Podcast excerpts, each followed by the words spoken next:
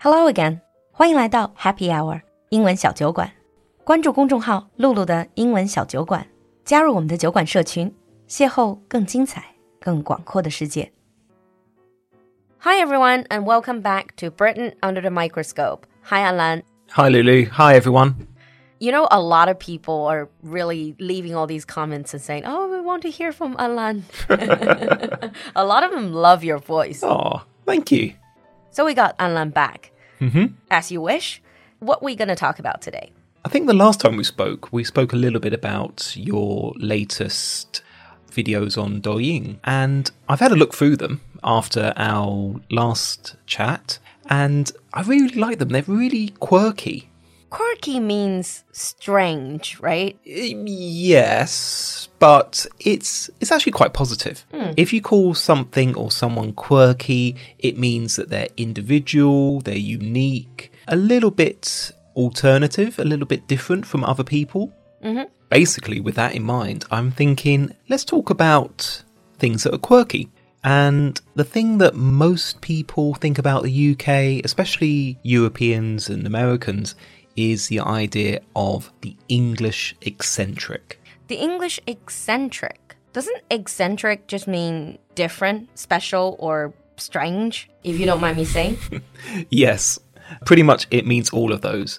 Eccentricity is normally people with maybe unusual habits or behavior, but it's not seen as a completely negative thing. It doesn't mean crazy. 就有点怪咖的那种感觉，我觉得就是比较古怪。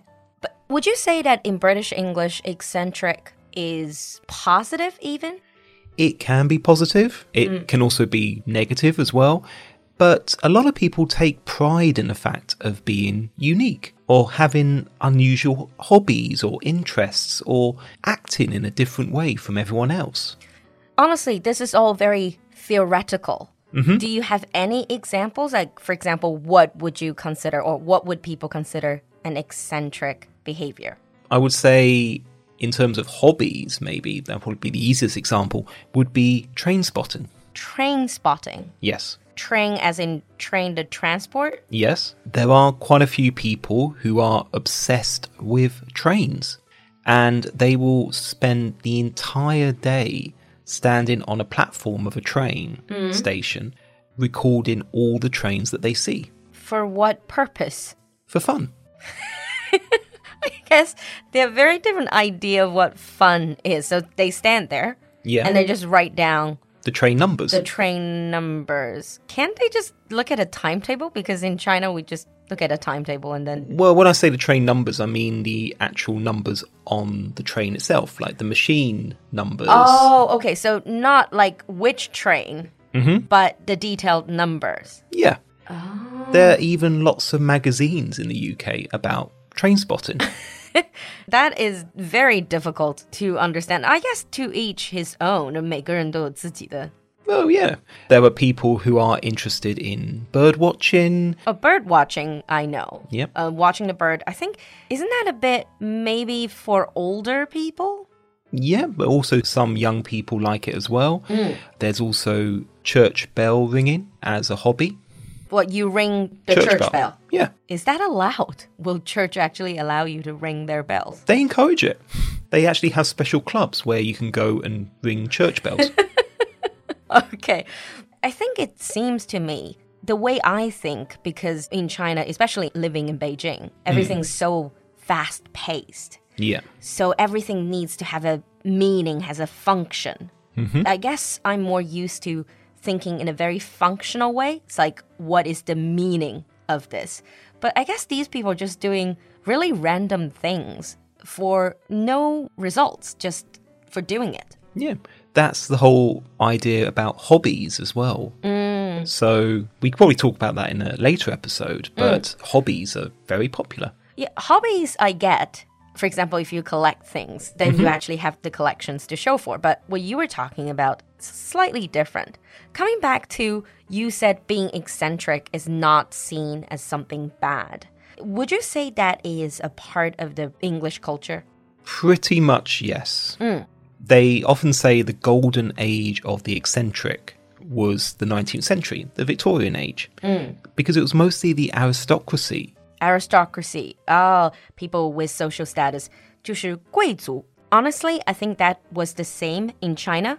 It's usually people who had money, the titles, and the time they could afford to be eccentric. Oh, exactly.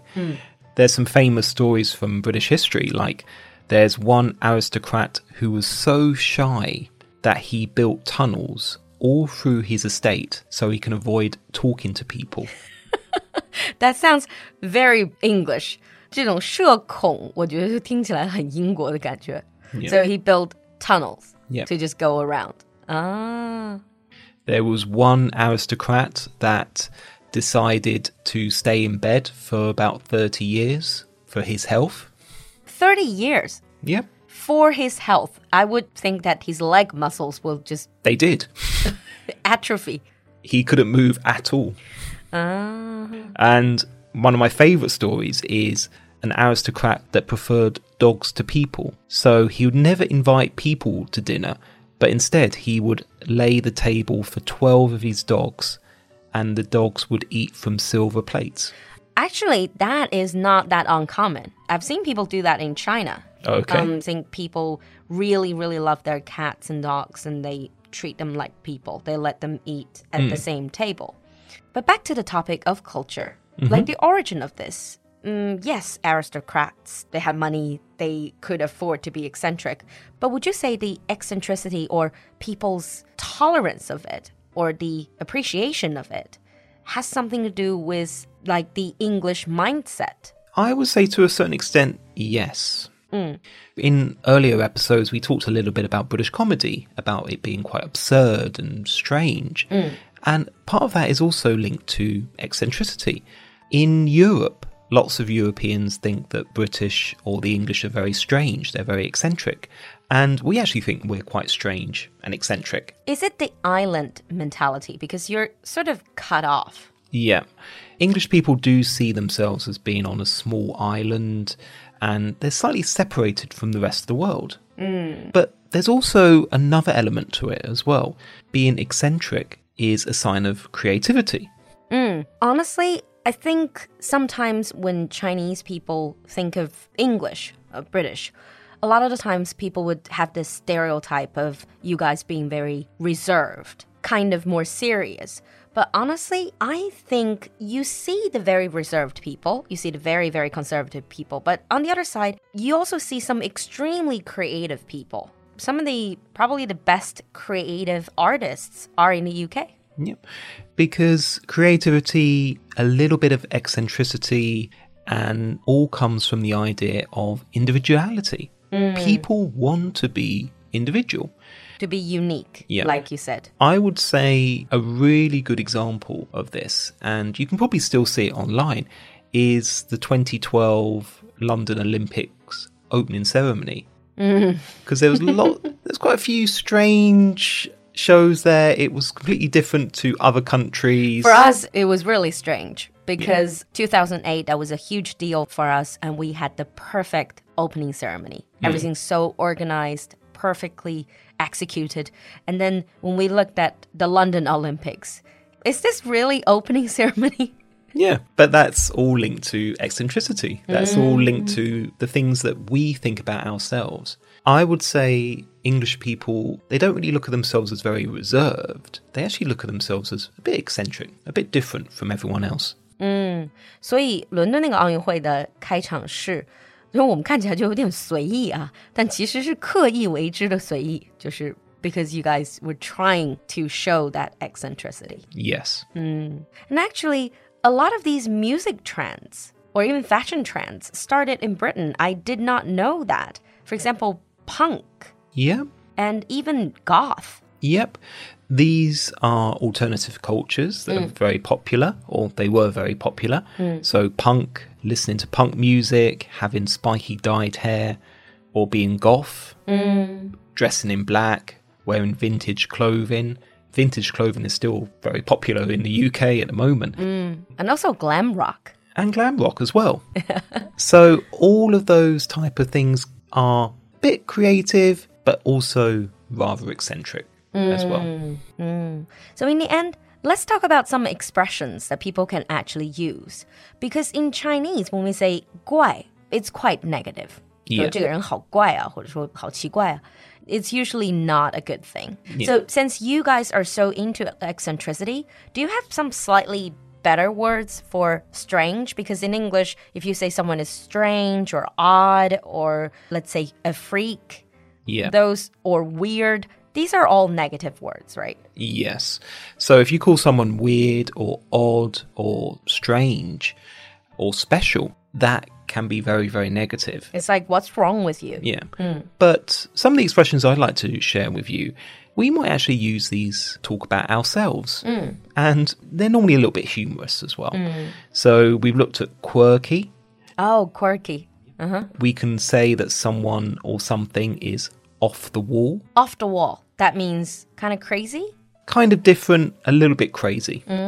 You can call someone barmy. Barmy. Yeah.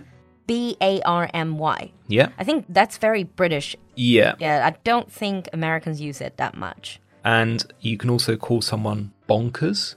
Bonkers. I thought bonkers is just a slang word just for you're crazy. Yeah. But like lovingly, oh, you're totally bonkers. Yeah. Yeah, like is. saying to your friend. Yeah. Mm. And you can also say that someone is a little bit loony as well. Like Looney Tunes. Yeah, pretty much. Hmm. And you can also say that something is a bit wacky.